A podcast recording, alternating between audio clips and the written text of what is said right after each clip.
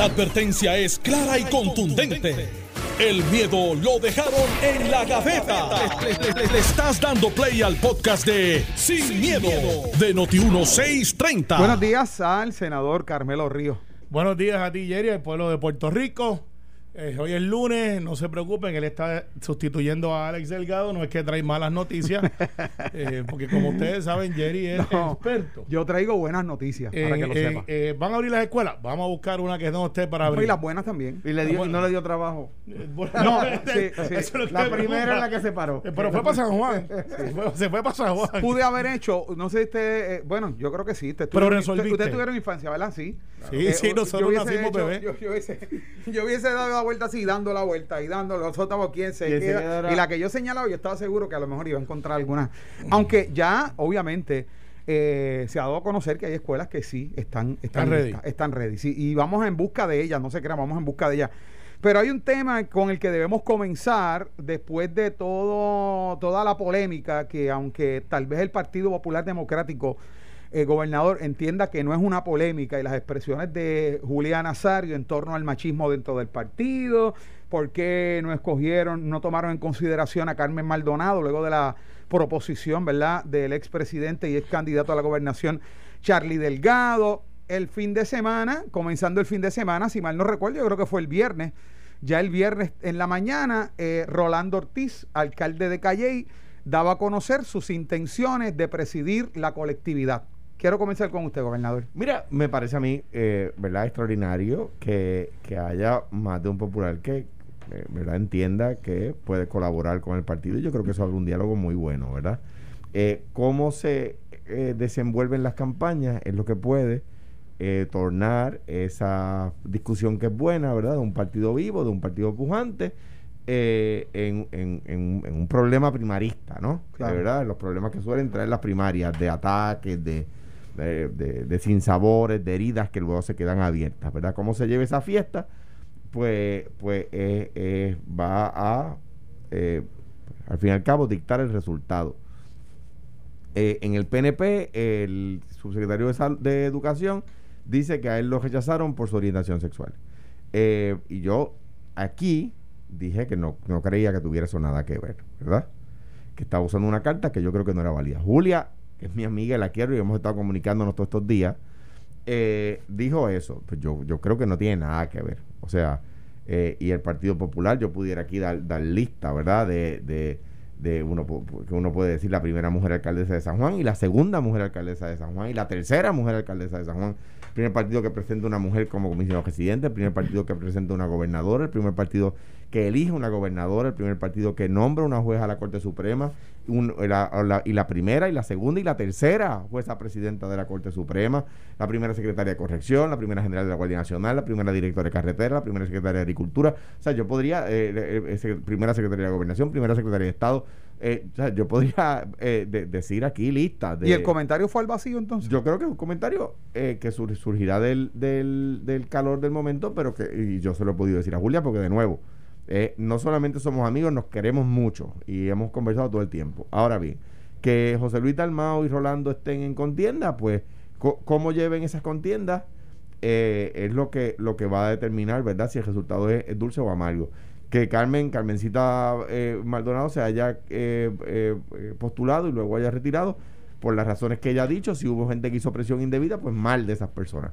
¿Verdad? Carmen es una, Carmencita es una tremenda persona y le digo Carmencita con cariño porque así la queremos en casa. Ella es parte de mi equipo de trabajo en la Fortaleza. Trabajamos juntos, la quiero mucho, sé de sus capacidades y el pueblo de Morovis ha refrendado sus capacidades ya, ya dos veces. O sea que me parece que es extraordinaria también. Eh, pues son, son los, los, ¿verdad? los caminos que los partidos eh, escogen cuando están vivos. Y los partidos que no escogen sus lideratos en cuartos oscuros ni son juegos de silla, ¿verdad? Eh, esos son los partidos grandes.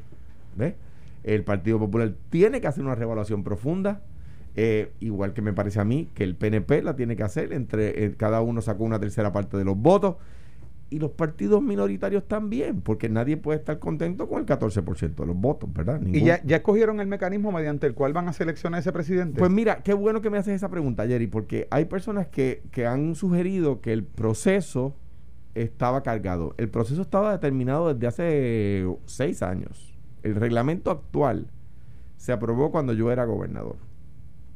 ¿Ok? Eh, y ese reglamento determina lo siguiente. El candidato a gobernador se convierte automáticamente en el presidente del partido, ¿verdad?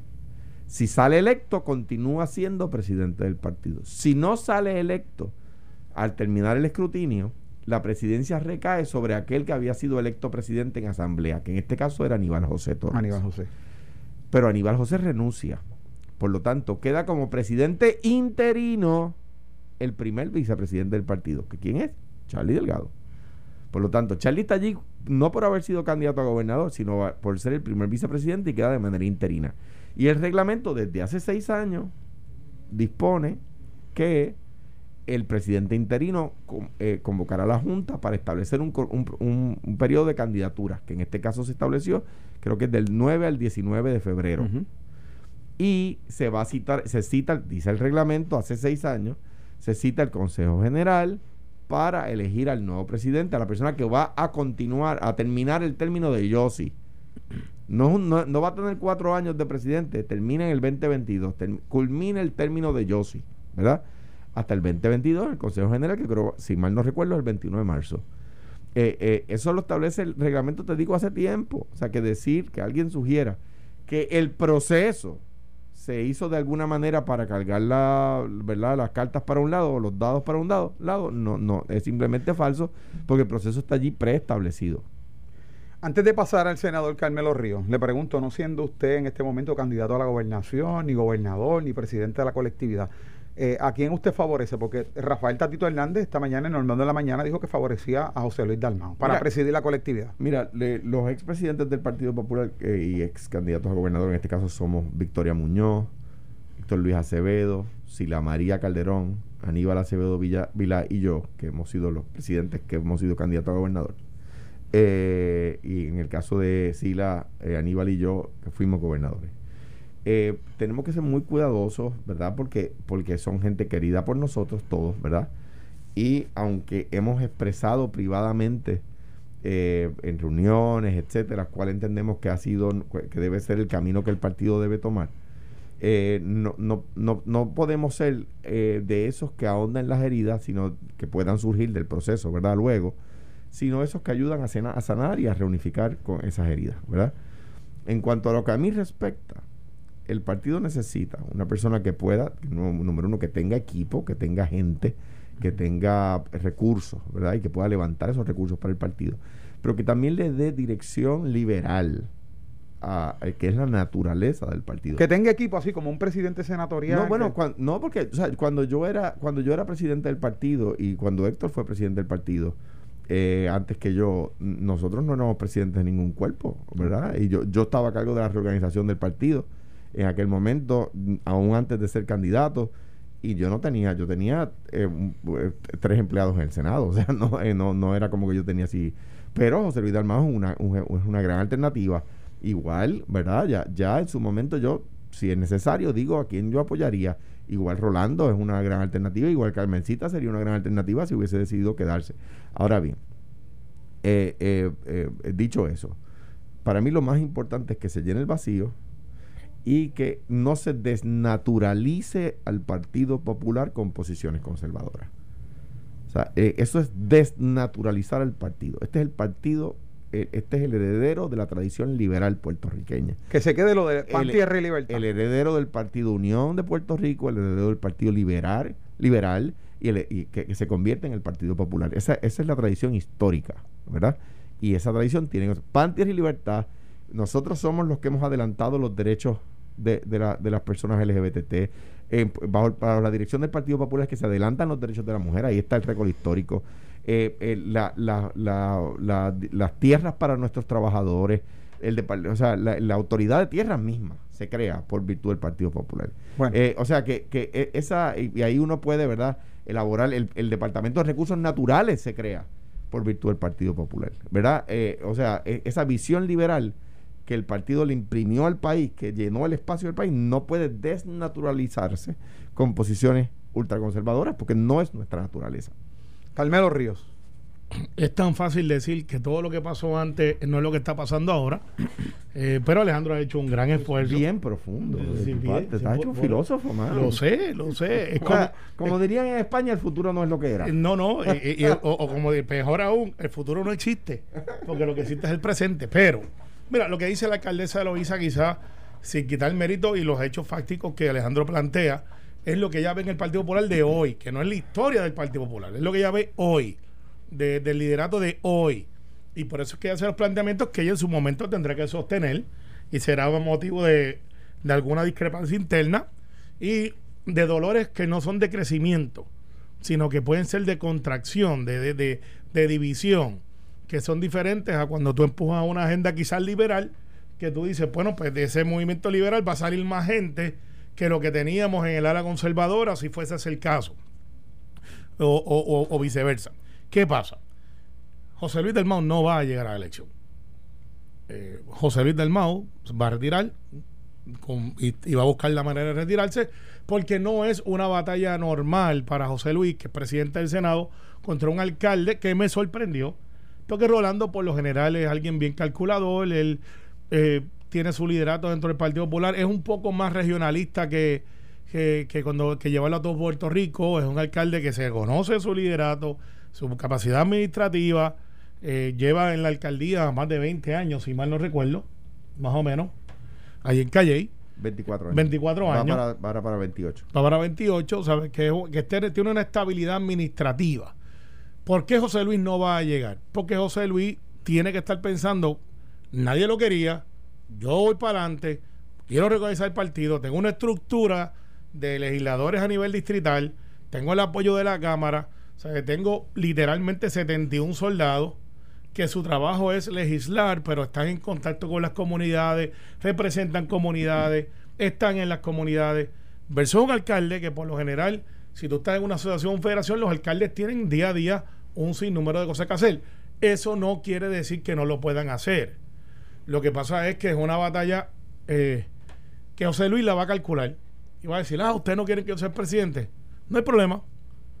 Cójanlo. Apúntalo hoy. José Luis se va a retirar de la contienda. Este, él contra la vicepresidenta sí estaba disponible porque veía unas cosas, y yo no, esto no lo he hablado con él, obviamente, pero yo lo veo, los conozco, sé cómo se comportan. Apúntalo, no va a llegar a la elección. No va a haber elección. Tú no decías ahorita que el futuro no existe, que solo existe el presente y tú estás ahí tratando de escribir el futuro. Bueno, porque Eddie López tiene una bola de cristal y yo Y te la de vez presta, te la presta. Me la presta. O- Pero- Eh, eh, un análisis del presente viendo lo que puede pasar en lo que no existe, es el futuro, pero Pero eh, apunta lo que él dice, a ver. Apúntalo, No, apúntalo. se va a retirar entonces va a de la contienda y le va a dejar el Ahora, camino ahora, a. Carmelo, cuando te dice apúntalo, te da un lápiz, no un bolígrafo, para que se lo pueda borrar después. a veces, sí. pero ese, ¿Y ese- una goma Lion? no, un, cabezón Vivenus, que Ok, lápices ok. ochentosos, ¿te acuerdas? Pero, pero, pero yo quiero plantear algo también entonces. Otra de las cosas que dijo Rafael Tatito Hernández en esta entrevista es que prácticamente dijo que necesitaban, voy a parafrasear, ¿verdad? No las palabras exactas, pero dijo que necesitaba un administrador y una persona que pudiera, en otras palabras, reorganizar el Partido Popular Democrático porque admitió que el PNP sí está organizado. Que es que una falta. colectividad que está organizado. Dijo Rafael Tatito Hernández. aquí. Pero espérate, Pero- espérate, Pero espérate. es que suele, suele surgir, o sea, cuando yo gano en el 2012, el Partido Popular queda organizado, acaba de tener una victoria, tiene la mayoría de las alcaldías, tiene Cámara y Senado, etcétera. Y el PNP tiene que empezar, empezar un proceso de reorganización. El- en, en la elección pasada, aunque los populares ganamos la mayoría de las alcaldías nuevamente y ganamos Cámara y Senado, tiene que iniciar un proceso de reorganización. Es más, te digo más. Vamos a suponer que, el resultado fuera como fue y Charlie ganaba 33 a 32 como ganó Pierluisi como ganó Pierluisi. Tenemos que iniciar un proceso de reorganización como quiera. O sea, yo creo que cuando uno no gana la gobernación, tiene, está obligado. Cuando uno la gana, quizás puede demorarse unos meses. Pero yo creo que aquí el partido que no haya cogido el memo de cómo fue el resultado electoral y plantee que no tiene que reorganizarse, pues simplemente Mira, tiene una visión y una lectura nosotros- distinta del mío. No- nosotros empezamos rápidamente ya las ratificaciones que está en nuestro reglamento. Tiene y, que hacerse, claro. y las reorganizaciones. Ahora, la organización, reorganización, que es cuando los candidatos empiezan a identificarse, los que ya quieren aspirar, pues eso va a pasar en dos años. Eso pues tienes que empezar desde ahora, porque no es tan fácil, ¿sabes? Ahora tú tienes, Eh, y, yo sé que esto es lo que se refiere Tatito. Ideológicamente el Partido Popular no está organizado. Están entre de izquierda, derecha, los liberales, los de centro. eh, y el Partido Popular ideológicamente tienen un reto. Pues ya se zumbó del palo Richie Torres, congresista que sustituyó a Serrano a favor de la estadidad, Rubén Gallego en estos días. El gobernador Pierluisi ha tenido más de cinco entrevistas donde en vez de plantear lo que es lo que hace uno por lo general cuando tú quieres establecer agenda, te preguntan what's going on en Puerto Rico y tú dices, by the way, este, aquí tenemos 3.2 millones de ciudadanos americanos que no están en desigualdad. Y eso es a veces el modo operandi Y- que pero, tenemos. pero una- ¿Por qué cada vez les da más trabajo? Porque, no, es por- que no, no, ese es mi punto. No, ya nos están llamando no, y diciendo, what about statehood for Puerto Rico? Ay, Carmelo, bendito, De- no diga eso. O sea, Sí. te llaman para eso. Sí, sí, sí. El Ah, gobernador, al, paquete, gobernador. Pierluisi, Ajá, en estos días, llaman. en Good Morning, Mira, quiero hablar con usted para hablar de, de- de Sí, pescado. porque Puerto Rico, Puerto Rico, eh, mira cómo entra la noticia. Nosotros estamos entre las primeras jurisdicciones en los Estados Unidos continentales para No, Puerto para- Rico no está en los Estados Unidos no, no, continentales. dentro de las primeras jurisdicciones, jurisdicciones bueno, de los Estados Unidos continentales. No, es que Puerto Rico no puede estar entre las Estamos primeras jurisdicciones de, de los Estados Unidos continentales porque Puerto Rico no está en el continente. dentro de la nación. Dentro de, los- está- dentro dentro de de las la nación. jurisdicciones de Estados Unidos. Exacto. Estamos entre las primeras. Y pues claro, tenemos una isla, no es, es más fácil controlar la frontera de aquí a allá, los los que entran y salen conduciendo, pero estamos haciendo un buen trabajo. Y cuando llaman para hacer noticias, obviamente entrevistan al gobernador, entrevistan al secretario, y ha salido en más de una ocasión por las expresiones que se han dado contundentes contra lo que ha dicho Nidia Velázquez, que es uno o dos, porque pues no son, son dos nada más las que están por ahí diciendo, no, eso no vale, de la inmensa mayoría de gente diciendo, tenemos que bregar el asunto de Washington DC y nos traigan a Puerto Rico. Y eso nunca antes pasaba. Entonces yo lo que planteo es que ideológicamente nosotros estamos bien organizados. O sea, en el PNP, tú le preguntas a todo el mundo y dices, ¿usted cree esta idea? Sí. Tú vas al Partido Popular, que es el- lo que realmente les crea la complicidad a ellos, la complejidad. Y dice, vamos para el Partido Popular. Y dice, ah, no, espérate, es que yo creo en la República Asociada. Espérate, no, no, que- yo creo en el Estado Libre tiene- Asociado. pero No, que- yo creo Lo en que lo pasa otro. es que eso tiene una razón de ser y yo creo que es un buen punto que trae Carmelo. No lo digo para contradecir a Carmelo. Es para criticar a algunas personas en el Partido Popular que no, que no leen. Se, se- son esas personas que se hacen saber eh, intelectuales, ¿verdad? A través del tiempo. Pero en realidad lo que son son unas personas con un ego extraordinario. Yo lo explicaba aquí el otro día. Hay unidad. El, el, el, el. El partido, el partido, no, y el PNP ustedes lo tienen. No, By the way, yo, respira. By the way, eh, el, el subsecretario del, del sub- el comisionado electoral del PNP dijo que lo están rechazando por su orientación sexual. Y Carmelo, si yo le aplico a Carmelo lo mismo que le aplicó a lo que dice Julia, entonces eso es lo que está viviendo en su partido. Eso es lo que acaba de decir Carmelo. Oye, corta para los dos lados. Ahora bien, ahora, dicho eso, el Partido Popular se crea como un partido donde las ideologías de estatus tienen que estar sometidas al bienestar del pueblo y no al revés, ¿verdad? Y eso está dicho de esa forma, no es que yo lo estoy interpretando, es que está escrito de esa forma, ¿verdad? En el PNP, y te voy a dar evidencia, el, el- el bienestar del pueblo está sometido a su ideal de estatus, ¿verdad? Es decir, que para si para conseguir el, el ideal de la estadidad ellos tienen que destruir al país, lo hacen. Y te voy, y te voy, pero, perdóname. No, pero porque no te puedo dejar pasar ¿Por así rápido. es que, me, equivocado. ¿por qué? es que me toca a mí. ¿Pero por qué? ¿Por qué? equivocado. Cuando pidieron la eliminación de la sección 936 por escrito, aquí se perdieron más de 100 mil empleos, se fue la banca, quedan tres bancos en Puerto Rico, las fábricas en cada pueblo son cementerios, las fábricas están cerradas y fue el- las administraciones del PNP con el aval de los PNP que le pidieron al presidente al, al presidente de la Cámara Federal Newt Gingrich que incluyera el recorte de las 936 en su reforma del 94 Para darle la estadidad. y se advirtió porque era incompatible con la estadía y se advirtió se cargaron el país dejaron el país sin empleo ahí empezó la crisis económica de Puerto Rico es que era incompatible con la estadidad Mira. Y ahí tú tienes la diferencia entre el PNP y el Partido yo, Popular yo he escuchado esa historia. de Benjamín, está por escrito, papá. La carta, la carta de donde, José Yo está ahí. donde se planteaba que debíamos migrar, a- en vez de ser un tax haven, que era lo que habíamos compartido, convertido, que sí habían unos trabajos basados en la manufactura de la economía de lo que se llama eh, pharmaceutical pill makers. Eh, o sea, nosotros no creamos medicamentos, pero fabricamos medicamentos y exportados por el mundo, todavía lo hacemos, eh, aunque hemos entrado un poco en research. Y lo que se planteaba era, tenemos una economía que está basada en una burbuja que se creó que nos pone en desventaja que de verdad debería ser para todo el mundo, como lo tienen los estados donde hay farmacéuticas, donde tienen condiciones muy parecidas, y que nosotros tenemos la ventaja de ser hasta un transporte hacia Latinoamérica y el mundo. Y de la manera que estaba estructurado los 936 con incentivos que el dinero entraba y se iba el mismo día para efectos de los billones y billones de la economía, lo que se planteaba era, no, damos un modelo donde me pongas en igualdad de condiciones, aquí la palabra es igualdad, para poder competir en la economía global, en adición a ser parte de la alianza de que somos parte de la nación. Y eso muchas veces la gente dice, bueno, pero lo que pasa es que traigan las megatiendas, por ejemplo.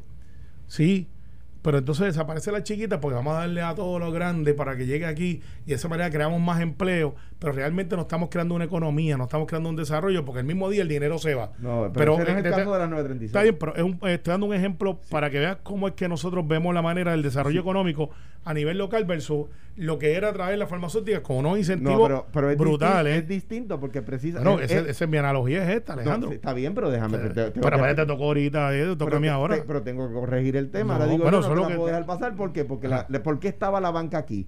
Porque la, la- en el caso de las 936, el dinero no se iba la misma noche como el caso de las megatiendas. ¿Por qué había 14 bancos en Puerto Rico y ahora hay 3? Porque ese dinero no se iba, ese dinero se tenía que quedar en las cuentas locales. Y además el salario de esas personas se quedaba en las cuentas locales y compraban cosas y, y ahora- Y, y al final se quedaba o se iba. No, se quedaba. sí, se- no. Carmelo. Bueno, los salarios se quedaban, pero no tiene. De hecho, cuando O sea, desaparece el Pero ¿por qué había 14 que se fue todo bancos, eh, eh, Jerry? ¿Por qué? Porque el dinero se iba esa noche. Y una que bancos de manufacturas, Carmen. La, la realidad es que habían un- montones de, de, De de- fábricas. de fábricas aquí en Puerto Rico. dentro de, fueron. dentro de un tax shelter que existía, que lo que dicen un tax haven, que es que no pagas impuestos, lo otro, que nosotros lo que planteamos es, mira, hay una sección 30A ¿Y qué en la pasó? cual podemos mirar, porque el Congreso ya había dicho ¿Y que iba a ser pasó? un face out. Eso no es correcto. iba a ser un Eso phase no out. es correcto. Eso es correcto. Vamos a pausar. Eso es correcto. Búscalo. Eso Vamos a pausar y correcto. Estás escuchando el podcast de Sin, miedo, de Noti1630. Bueno, y estamos de regreso acá en Sin Miedo. Yo soy Jerry Rodríguez y como de costumbre está con nosotros el ex gobernador Alejandro García Padilla y el senador Carmelo Ríos. Bueno, en otros temas, eh, parece que está dando de qué hablar, parece no, está dando de qué hablar la renuncia de Fabiola Cruz, la epidemióloga, ¿verdad? Esta mañana, en Normando de la Mañana, el doctor Carlos Mellado dijo que obviamente lo que se venía mencionando y ante la entrevista que le hicieron, de que ella renuncia porque se va, va a atender sus estudios, para completar los estudios, ¿verdad?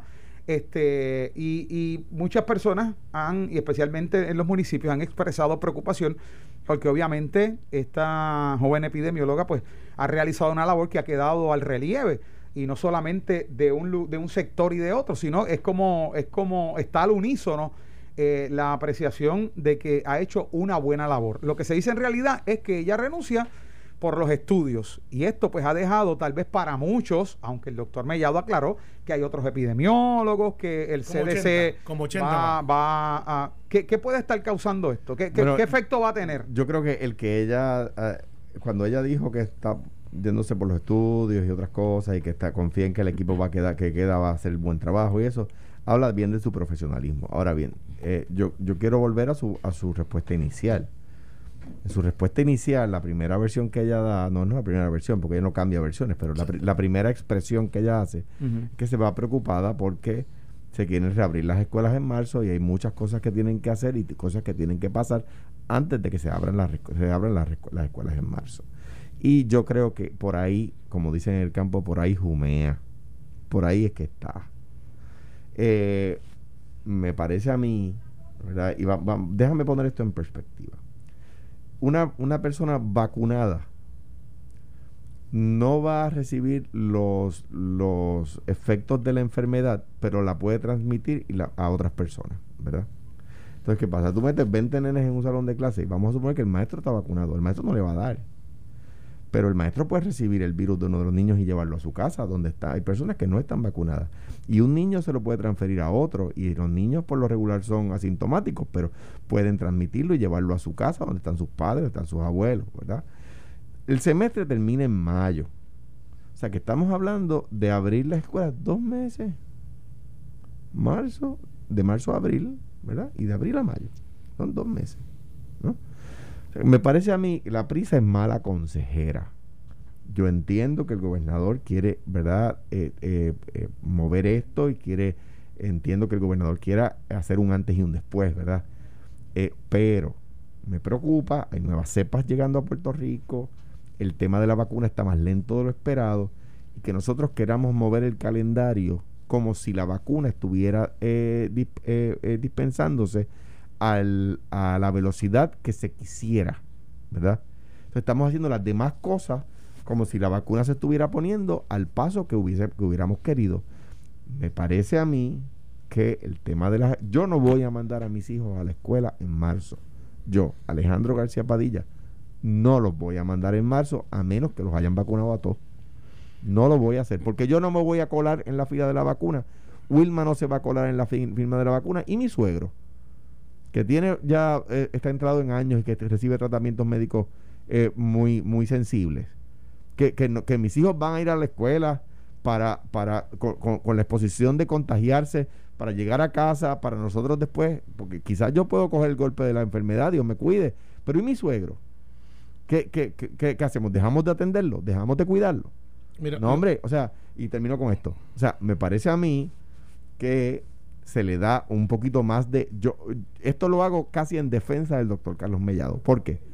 Porque se, se, se le da un poco más de ventana de acción al doctor Carlos Mellado para llevar la vacuna a nuestros adultos mayores, para llevar la vacuna a nuestros viejos, para preparar un poquito el, eh, mejor el país para que cuando en agosto se abran las escuelas o en septiembre se abran las escuelas, eh, podamos eh, coger el golpe de un alza en la, en la positividad. Pero con, ese, con ese planteamiento yo pudiera entender, o muchos oyentes pudieran entender, bueno, Fabiola en realidad va a completar estudios o se va a dedicar a, sus estudios, pero también, pues obviamente, el momento de que tal vez no está de acuerdo con esa reapertura y con la flexibilización, pues me voy y, y habla bien de su profesionalismo, que, no se vaya, que, no se vaya tirando puños. Pero no sé si es eso, quizás es eso, eso es lo que ella ha dicho y yo le creo. ¿Sabes qué, Mira, dos cosas. Eh, la salida de Fabiola, que se hizo muy relevante cuando se implementó en Villalba. ha sido extraordinaria. Eh, el, no voy a hablar mal de ella. no digo yo. No, yo sé que tú no estás hablando mal de ella.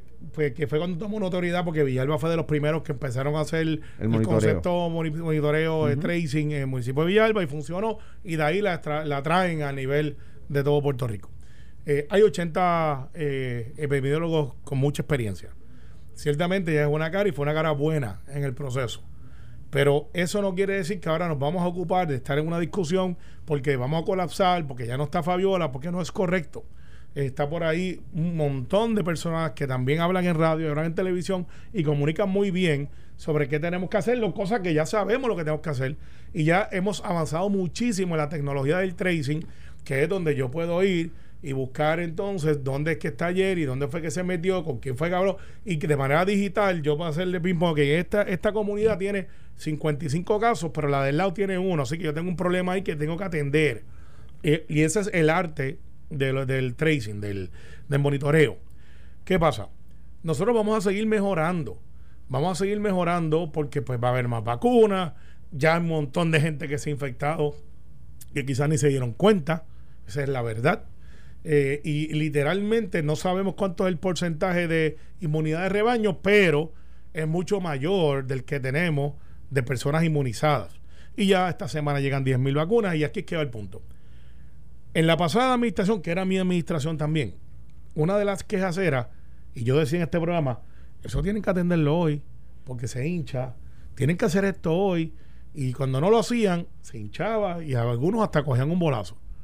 Algo que me ha gustado es que el doctor Mellado y otros funcionarios, cuando sale una crisis, rápido dan cara. Y Mellado vino, yo no sabía que había 80 epidemiólogos. Bueno, yo, yo, defiendo a Mellado, pero, pero su predecesor también. No, no, yo, recuerda que yo aquí agradecí a Lorenzo por su trabajo. Yo antes, y nadie lo había hecho, yo creo que eso está mal. Pero no, en, ese sentido no hay un cambio. O sea, los por eso cara. Está bien, Dan, tienes razón. Pero lo quiero decir porque, por ejemplo, también salió lo de la autoridad de carretera, que los alcaldes hicieron una, bueno, uno de los alcaldes, porque a veces hay que leer la noticia versus los titulares, que no son lo mismo. El que hace el reportaje no es el que pone el titular. Eso lo hemos discutido aquí. Yo leí la noticia ayer, alcaldes y legisladores piden esto. Y dije, wow, espérate, yo, a mí no me invitaron, ¿dónde estaba eso?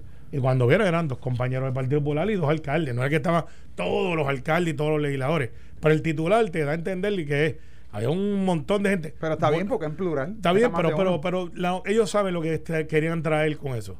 Y lo lograron. Yo leí la noticia y dije, espérate, ¿dónde salió esta pedra? Y veo hoy que la secretaria de ITOP dice, espérate, aquí este es el plan, se había hablado, sale Pierluisi temprano en la mañana y dice, ya yo me reuní con los alcaldes, federados y asociados, vamos a normalizar primero el asunto de lo que tiene que ver con el presupuesto, ya hay una cantidad asignada, una vez yo tenga eso aprobado, vamos a hacer los convenios. Pero hay alcalde que dice, no, convenios no, o memorando of understanding, que es como le conocen. Convenios no, porque eso no tiene fuerza de ley. Y digo, espérate, con calma. Hay municipios que sí lo pueden hacer, quizás Caguas es uno de ellos, quizás Carolina, de igual manera Guaynabo, Bayamón, las ciudades grandes, pero hay otros que no. Pues yo, yo tengo que decir, y no- esto no es contradiciendo lo que dice Carmelo, quizás en algún punto no estés de acuerdo conmigo, pero, o sea, me parece a mí que el reclamo que hace el alcalde de Cagua es justo, pero que el acercamiento de la nueva secretaria es extraordinario. Lo que está diciendo es, aquí no va a pasar como en el pasado, fíjate que es un cambio, Sí, lo es. Eh, ella va a repartir el dinero de asfalto por municipio en igualdad de condiciones, es decir, no quiere decir a todos lo mismo, sino igualdad de condiciones es por cuántos kilómetros de carretera tiene cada uno. El que, el que tiene más kilómetros de carretera estatal va a recibir más. El que bien. tiene menos va a recibir menos. Porque el cuatrenio pasado, la verdad es que se discriminaba contra los municipios que no eran de la administración, aunque había más municipios, como ahora, populares que PNP.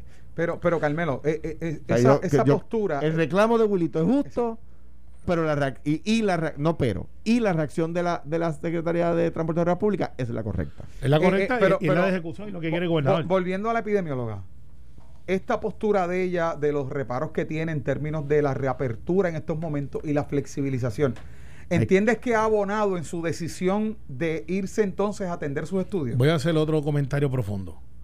Los científicos son científicos.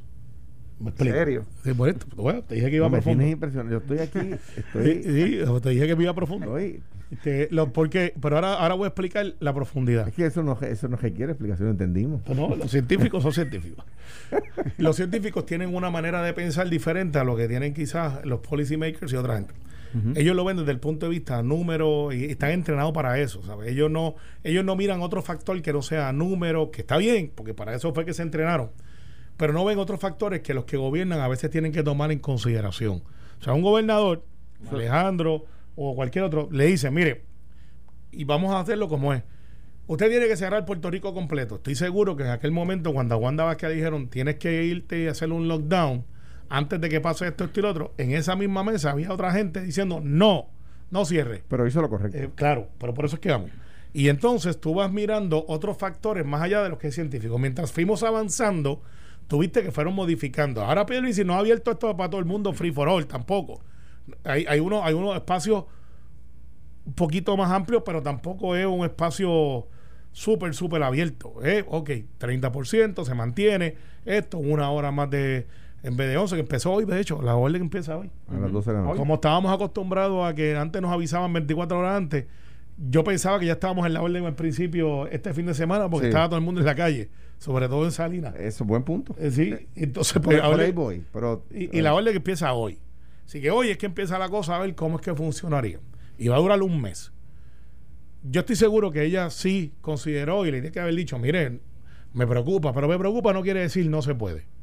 Mi preocupa es, tome esto en consideración, aquí está mi data, y hay algo más que tenemos que decir. No se van a abrir todas las escuelas. Hay unas que están aptas y otras no. Pero vamos a empezar el proceso y usted como papá, como Alejandro ha dicho, hay mucha gente que va a decir, pues mi nene no va.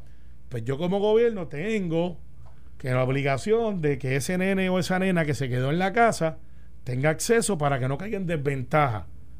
Pero ahora mismo, desafortunadamente, muchos de los muchachos o no tienen la capacidad tecnológica para, para atenderlo y van a tener que ir, o peor aún, peor aún, prenden la computadora y la dejan ahí y se van y después y, y se meten al teléfono y, y estamos perdiendo el tiempo. Entonces, la- Bueno, como la Albert Einstein, que pero- es una escuela vocacional y, y se plantea se plantea el issue de que cómo tú das clases de cosmetología virtuales. bueno, pero, Sí, pero, puede. pero ¿Ves? Que hay, hay una... Ahora, como quiera, en todas las órdenes ejecutivas hay riesgos. Cuando se pone en vigor hay unos riesgos. Pero- pero- Obviamente hay unos riesgos. Y la pregunta es, si vale la pena el riesgo de estos estudiantes para dos meses Exacto. de clase. Esa es la pregunta. O sea, eh, que, digo, te hago la pregunta. ¿Vale la pena ese riesgo para dos meses de clase? Yo lo veo como lo que, como, como los baby steps para entonces en agosto realmente entrar Una full práctica. blast. Una práctica. No es una práctica porque es vida real y es, pero sí ciertamente tiene el efecto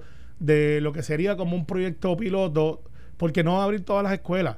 Quizás estamos hablando de, de- y estoy- me estoy inventando este número, quizás son menos o quizás son más, 300, un 30% de las escuelas que puedan abrir, pero ese 30% quizás nos va a dar la oportunidad de ver cómo funciona bajo el sistema con salones de 15 estudiantes, no de 30, y cómo realmente nos vamos a enfrentar cuando se puedan abrir todas las escuelas, porque hay una crítica constructiva. Tuvimos un año con las escuelas cerradas. Mira, hermano, tú mandas Y- a los nenes chiquitos a las escuelas en marzo y van a llegar con la, con la mascarilla del amiguito. Porque, le- porque se la van a intercambiar. ser, o, sea, ser. o sea, la UPI, yo tengo una hija en la UPI, en, la, en el sistema UPR. La UPI no, va, no está abriendo. O sea, de que son estudiantes, están por internet, que son estudiantes grandes que se pueden, que se puede, que, que se, que se deben saber comportar mejor, que saben usar sanitizer, sanitizer no estar llevándose las manos a la cara, usar la mascarilla y toda la cosa. Entonces van a enviar niños. O sea, cuando la Universidad de Puerto Rico no ha dicho que va a abrir en marzo, ¿cómo van a enviar los niños a la, a la- a la- escuela? Yo entiendo, hay niños que no tienen que comer, eso es verdad. Hay padres que se están volviendo locos porque, porque tienen más de un niño en edad preescolar, porque tienen que salir a trabajar, porque ya los trabajos reabrieron, pero la escuela no, etcétera. Yo lo entiendo y eso es un problema y hay que manejarlo. Y esto no es una crítica al gobernador, el gobernador está tratando de implementar órdenes ejecutivas que hagan sentido. Pero te voy a decir algo. La orden ejecutiva, la verdad es que no está en vigor. Ayer tú lo viste en Salinas, yo lo vi en ahí bonito en Cuamo y en Santa Isabel. Estaba- o sea, era una estaba todo el mundo aglomeración, en la calle. una aglomeración absurda de gente sin mascarillas, en la moto, violando la ley de tránsito. La, ¿de, de dónde salieron tantas motoristas? la policía Bueno, haciendo eh, eh, de tripas de corazones. Supuestamente virtual, pero En la, en la, Ah, 1, eso era. en la Sí. 153 había en un, en un, en un espacio de, de- La policía estaba haciendo de tripas corazones, esos hombres fajándose, sobre todo los, los, los motoristas con las grúas de la ayer, policía. ayer era el maratón de Cuamo. Ayer, bueno, ayer se supone que hubiera Se supone, sido. ajá, que hubiera sido el, el maratón de pero Cuamo. hubo algo que. Porque No, yo, bueno, hubo un maratón virtual el sábado y gente en todas partes del mundo, tengo que felicitar a los organizadores y al municipio, por supuesto, porque gente en todas partes del mundo corrió el maratón, o sea, corrieron la, la, la, las distancias y lo publicaron, ¿verdad? Como se hace, como lo hace Alex eh, Delgado cotidianamente en los maratones en los que se inscribe, ¿no? Bueno, pero él va en motorista, eso. No, que va a ser. Sí, en- sí, scooter. le pone el Pero, scooter y sigue. pero, pero la orden, o sea, estaba un gar- gareteo y la policía no daba abasto, la policía tratando. O sea, te digo decir, la policía no que estaba mirando para el lado, la policía haciendo su trabajo y yo los vi. Pues yo salí con mi familia de Cuamo para, para, para la área metropolitana. Y había un algareteo extraordinario de, de, de, de, mucha gente violando las leyes de tránsito, co- eh, eh, eh, en las motoras pasándole por el lado a uno, metiéndose Sí, con- con este pastelillo el domingo yo fui a ver a Alex Paleta, a donde Alejandro a veces compra. en Salinas ya. Sí, fui para allá. El y Dorado. El dorado, y que se espectacular. Y yo no había visto tanta motorita. Yo dije, bueno, acá, ¿de dónde está haciendo tanta motorita aquí? No, Y una de- locura. Y, una y sin locura. mascarilla, bebiendo mientras guiaban, Los aglomerándose en las abiertos, esquinas. los Lo- restaurantes sí yo- estaban todos yo- llenos. Yo vi chinchorros abiertos. Entonces, no me digas que la orden ejecutiva, no, porque la orden dispone A y la orden dice B y se liberalizó tal cosa y se restringió tal otra. Si la gente está haciendo, se está pasando la orden ejecutiva por el arco del triunfo.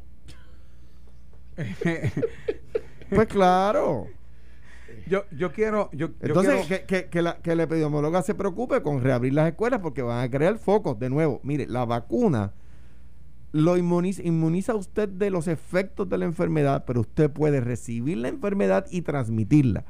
Un nene va a un salón con el virus, se lo va a contagiar a sus compañeritos, va a contagiar a la maestra y aunque la maestra o el maestro estén vacunados, van a llevarlo a su casa. O sea, digo, no estamos listos. Si, estuvi- si no es culpa del secretario ni de la secretaría.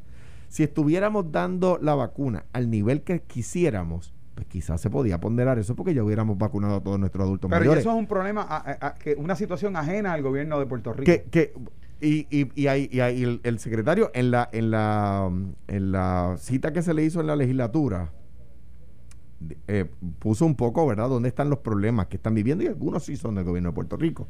Pero hay que resolverlos, no son problemas de mala fe, ¿verdad? Dicho eso, dicho eso, o sea, yo creo que, que que- y es bien fácil sentarse aquí a criticar Estar allí en la silla del gobernador es que es difícil y tomar la decisión de cuándo sí y cuándo no. ¿Ve? Allí es que es difícil. Aquí es un mamey. Esa es la verdad. Y eso yo, eh, mi crítica a los que criticamos, es que nos, cre- nos creemos que, nos creemos que, nos creemos que nosotros tenemos la solución a todos los problemas y los analistas y los analistas toda la vista han, han creído que tienen la solución a todos los problemas. Mire, métase allí y tome decisiones y entonces se le va a poner pelo blanco. Bueno, yo te voy, y a algunos se le cae. Este, yo lo que digo es sencillo, hay que empezar a hacer este realmente volver a la nueva normalidad. Esto va a pasar, gracias a Dios tenemos una vacuna, no es automático, eh, usted no se pone la vacuna y al minuto Pero está pa- inmunizado yo- por si yo lo que creo es que para dos meses no vale la pena. Sí, bueno, y no, yo- las escuelas no están listas, Yo- nos ha yo- dicho Jerry. yo- bueno, ahí, bueno, Jerry dice que, había, que vivió un caimán ahí. Yo estoy casi convencido que aquello era una iguana de palo grande. Pero, este, Pregúntale a los empleados de allí, a los residentes de allí de Barrio Obrero, para que tú veas. Está bien, van- pero, hasta fotos te pero, van a traer. pero, pero, yo lo que sí digo es, yo no estoy en contra de que podamos empezar a abrir, empezar a hacer el protocolo. Esto es nuevo para nosotros. Y, y agosto, pues si lo podemos hacer ahora, yo creo que sí, que hay que empujar la agenda. Y creo, creo que debemos de ahora adelante dejarnos de chiquitas y empezar a hacer las cosas a los veranos cuando sabemos que las escuelas, algunas están en problemas, todo el año. Vamos a hacer un plan todo el año. Vamos a meterle chavos de verdad a la educación para que los niños puedan volver a la escuela en condiciones óptimas. Mente maestra. Mira, by the way, A- Jerry, así dicho, Jerry, así Jerry, dicho, una así dicho, una- estoy una- de acuerdo. Una pregunta, una pregunta. ¿Tú limpias el grill en tu casa? ¿Yo limpio el qué? El grill. Ay, Claro. ¿Por Ok. qué? No, no. ¿Por qué? Sí, es un, un sitio interno del, del yo- chat de Del Notiuno. chat de- eh, Ah, pues yo- hay un, compa- hay un. Oye, compañero no- que puso una foto. Nos tenemos que ir, pero yo tenía una pregunta. Deja de a ver hablar de si- Kika Cruz. A ver, Ah, oye, ah. Mira, yo, oye, yo que yo quería saber, Carmelo, a quién tú favorecías para ocupar la, la silla de Néstor Alonso. Yo a nadie. No. No. Ah, Ok. Eso es lo que Ferdinand. Pérez ya No, está ahí. Oye, Entonces, eso, va bueno, pelota dura. Hablamos mañana de eso. Será hasta mañana, gracias. Sí. Esto fue, el podcast de Sin, miedo, de Noti1630. Dale play a tu podcast favorito a través de Apple Podcasts, Spotify, Google Podcasts, Stitcher y notiuno.com.